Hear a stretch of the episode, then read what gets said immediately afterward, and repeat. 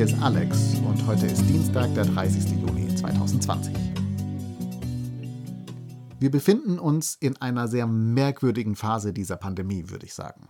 Also zum Beispiel hier in Berlin wurden am vergangenen Wochenende die Kontaktbeschränkungen aufgehoben, die uns jetzt über drei Monate lang begleitet hatten. Überhaupt gibt es viele weitere Lockerungen, vieles, was wieder möglich ist. Es fühlt sich auf der Straße wieder teilweise sehr normal an. Aber geht's euch nicht auch so, dass eure Stimmung trotz all dieser Verbesserungen manchmal einfach noch komisch ist? dass ihr müde seid, immer noch schnell angenervt, dass diese Leichtigkeit nicht da ist, wie ihr sie früher mal hattet und man trotzdem so ein bisschen gefühlt noch so im Loch sitzt? Und kennt ihr auch all die Vorschläge, die einem so begegnen, um das jetzt zu ändern? Also, dass man zum Beispiel mehr rausgehen sollte, raus aus der Einsamkeit, raus unter die Leute oder dass man mal mehr meditieren sollte, mehr beten sollte über die Sachen, die einen belasten oder dass man sich selbst jetzt nochmal explizit die Erlaubnis geben sollte, weiterhin auf der Couch zu sitzen und Netflix zu schauen, weil es ist ja immer noch Pandemie. Aber das hilft alles irgendwie nix. So einige meiner Freundinnen und Freunde erzählen mir in den letzten Wochen, dass genau das eigentlich doch recht gut ihre Situation beschreibt und mir geht's manchmal auch nicht anders man sitzt dann doch immer noch in so einem Loch irgendwie und kommt da auch nicht so wirklich raus. Mich hat das in den letzten Tagen an eine biblische Geschichte erinnert, die uns vielleicht an der Stelle helfen kann. Es ist eine Geschichte aus dem Alten Testament, aus dem ersten Buch Könige, Kapitel 19, und es geht da um einen Propheten namens Elia, der wahrscheinlich noch viel mehr als wir in einem Loch saß, aus dem er selbst nicht mehr so rauskam. Und dieser Mann saß wahrscheinlich auch deshalb so in diesem Loch, weil er kurz zuvor eigentlich noch so den besten Moment seiner Karriere erlebt hatte. Kurz vor der Situation, die wir gleich besprechen werden, hatte er eigentlich noch mit so einem fulminanten Wunder seinem ungläubigen Volk, den Israeliten, demonstriert, dass sein Gott der einzig wahre Gott ist und sie sich dringend wieder zu diesem Gott hinwenden sollten. Er hatte so im gleichen Atemzug die Leitung des Volkes als völlig inkompetent entlarvt und als geistlich marode. Dieser Mann hatte eigentlich einen Sieg erlebt, so auf ganzer Ebene, bis er dann keine 24 Stunden später herausfindet, dass dieser beste Moment seiner Karriere überhaupt keinen Unterschied gemacht hat. Dass alle seine Anstrengungen für nichts war. Dass der größte Moment seiner Karriere völlig irrelevant ist, weil das Volk und die Führung des Volkes beschlossen haben, dieses Wunder und ihn im Wesentlichen einfach zu ignorieren.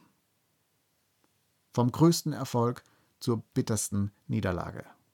Das ist der Anfang dieser Geschichte und verständlicherweise klappt dieser Mensch daraufhin dann vollkommen in sich zusammen. Es wird in dieser Geschichte dann beschrieben, dass Elia in Panik gerät, dass er in die Wüste flieht, dass er seinen Diener davonscheucht und Gott gegenüber zum Ausdruck bringt, dass er einfach nur noch sterben will. Heute würde man wahrscheinlich sagen, dieser Mensch fällt in eine tiefe Depression, er wird suizidal und fällt eben in ein Loch, aus dem er selbst nicht mehr herauskommen wird und so legt er sich dann unter einen Strauch da in der Steppe und schläft ein. Und in dieser Situation, in der Wüste, mit seinen suizidalen Gedanken, findet ihn Gott jetzt sozusagen. Also auf jeden Fall wird in der Geschichte berichtet, dass ein Engel Elia aufweckt. Und da kommt dann auch gleich so das erste Highlight dieser Geschichte, was glaube ich für uns relevant ist. Denn der Engel sagt dann zu Elia weder, Junge, was ist denn los mit dir? Ja, komm doch mal klar mit dem Leben, so schlimm ist doch alles nicht. Noch sagt er, also mein Freund, wenn es dir schlecht geht, dann musst du Gott vertrauen, du musst mal beten, sei mal ein bisschen positiver in deinem Glaubensleben. Sondern was der Engel als erstes macht, ist, er kocht für Elia. Er kocht für Elia. Die Geschichte erzählt, dass der Engel Elia frisch gebackenes Brot und Wasser anbietet, was Elia dann auch direkt verschlingt. Dann schläft er wieder ein und daraufhin weckt der Engel ihn ein zweites Mal und da ist wiederum frisch gebackenes Brot und Wasser. Das heißt, das Erste, was Gott mit diesem Menschen macht, der so sehr im Loch sitzt, ist, er stärkt ihn erstmal körperlich. Und dann geht die Geschichte weiter. Denn nachdem Elia dann so gestärkt ist und zu einem Ort gelangt, den der Engel ihm mitgeteilt hat, begegnet Gott ihm dann und fragt, Elia, was willst du hier?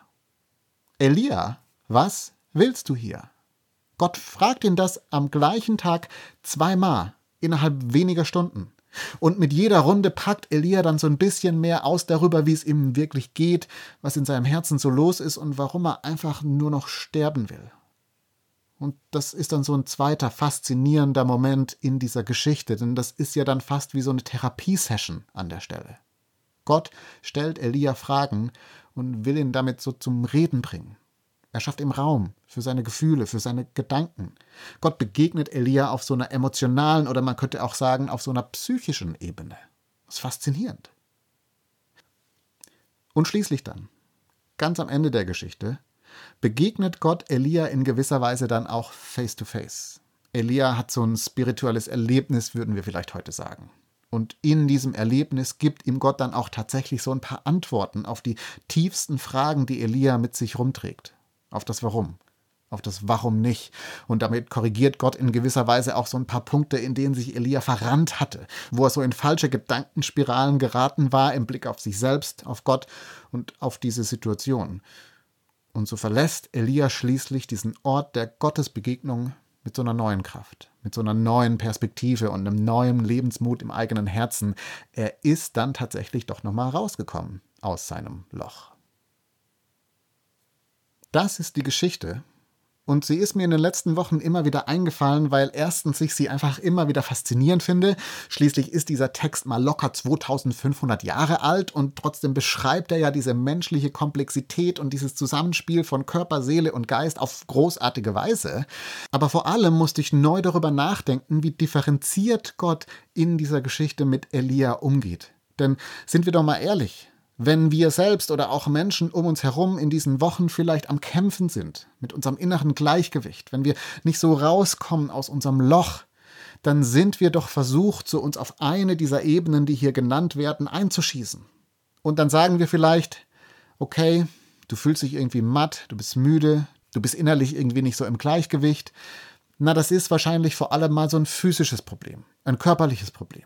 Das heißt, mach mal Sport, Ernähr dich mal gesünder, schlaf mal mehr. Und wenn gar nichts mehr geht, lass die Arznei verschreiben und dann wird das schon wieder. Dann fühlst du dich besser. Oder wir sagen, naja, so diese Mattheit, das ist doch vor allem ein psychisches Problem. Da haben sich wahrscheinlich Emotionen bei dir aufgestaut, da sind unverarbeitete Momente und Ängste und Sorgen aus diesem Ausnahmezustand und da kommst du wahrscheinlich gerade so innerlich an deine Grenzen und das muss jetzt eben aufgearbeitet werden. Das heißt, geh mal zur Seelsorge, geh mal zur Therapie, geh mal unter Menschen und dann wird das auch besser. Und zu guter Letzt gibt es dann auch diejenigen von uns, die sagen würden, naja, aber so Angst und Sorgen und innere Erschöpfung, das ist doch vor allem ein spirituelles Problem. Deine Mattheit kommt doch daher, dass du vielleicht innerlich leer bist oder dass du irgendwie Gott halt nicht vertraust und das heißt, du brauchst jetzt vor allem so eine Gotteserfahrung. Ja, meditiere doch mal oder lies die Bibel, bete doch mehr und da begegnest du dann Gott irgendwie, hast so eine spirituelle Erfahrung und dann geht's dir auch wieder besser.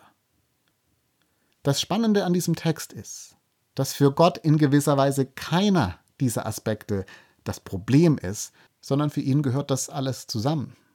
Oder man könnte vielleicht auch sagen, Gott sieht in Elia nicht ein Problem, das er lösen muss, sondern einen Menschen, der leidet. Und dementsprechend begegnet er ihm dann auch auf allen Ebenen seines Menschseins und holt ihn damit zu guter Letzt aus seinem Loch wieder heraus. Wenn es euch auch so geht, dass ihr vielleicht auch weiterhin so eine gewisse Angespanntheit mit euch rumschleppt, eine gewisse Müdigkeit, ihr kommt einfach nicht raus aus diesem Funk. Ich glaube, es lohnt sich, dann mal auf diese drei Ebenen zu schauen. Also wo hat diese Angespanntheit zum Beispiel eine körperliche Komponente, die ich tatsächlich beeinflussen kann? Schlafe ich zum Beispiel wirklich genug? Ist es Zeit, mal ein Mittagsschläfchen einzubauen oder mich sonst irgendwie zu erholen? Oder muss ich mich zum Beispiel trotz Homeoffice einmal am Tag aufraffen, um mal einmal so um den Block zu laufen und macht das schon einen Unterschied? Und dann, welche Themen und Gefühle, die vielleicht gerade noch mal in diesen Monaten stärker aufgekommen sind, stecken denn tatsächlich gerade so bei mir drin? Und ich verdränge sie immer wieder und es lebt mich eigentlich zutiefst.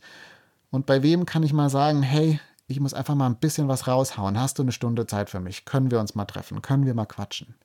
Und schließlich, in welchen Bereichen habe ich tatsächlich so ein bisschen den Blick auf Gott verloren und versucht Dinge zu kontrollieren, bei denen ich ihm eigentlich vertrauen kann, was immer das dann genau ist? Oder wo versuche ich auch Knoten in mir oder in meinem Leben zu lösen, die eigentlich nur Gott aufmachen kann? Und wie kann ich da vielleicht auch nur mit so einem kleinen Gebet am Morgen mich innerlich immer wieder so auf ein neues Gleis setzen, Gott wieder in den Blick kriegen? Gerade wenn wir tatsächlich immer mal wieder auch im Loch hängen, Gott sieht uns. Und er sieht uns nicht als Problem, das es zu lösen gilt, sondern als Menschen, die am Kämpfen sind und denen er begegnen will. Auf allen Ebenen. Ich hoffe, ihr könnt das vielleicht auch heute gerade selbst erleben. Wir hören uns.